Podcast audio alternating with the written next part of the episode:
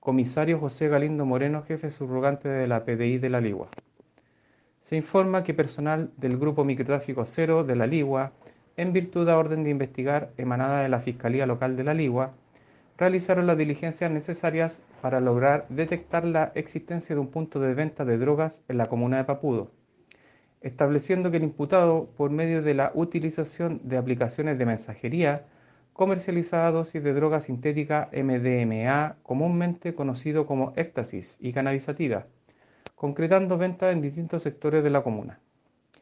Es por ello que los detectives, amparados en las técnicas investigativas contempladas en la Ley 20.000 y en un trabajo en conjunto con personal de la Brigada de Investigación Criminal Costa Norte y Ministerio Público,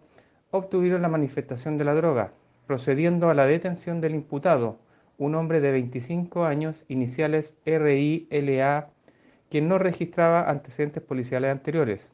además de la incautación total de 20 dosis de MDMA, 5,51 gramos de cannabis procesada, 170 mil pesos en dinero en efectivo y de los medios utilizados para la comisión del ilícito correspondientes a un celular marca Apple modelo iPhone y un automóvil. El detenido pasa a control de detención el día de hoy en el juzgado garantía de la ciudad de La Ligua por su responsabilidad en el ilícito investigado.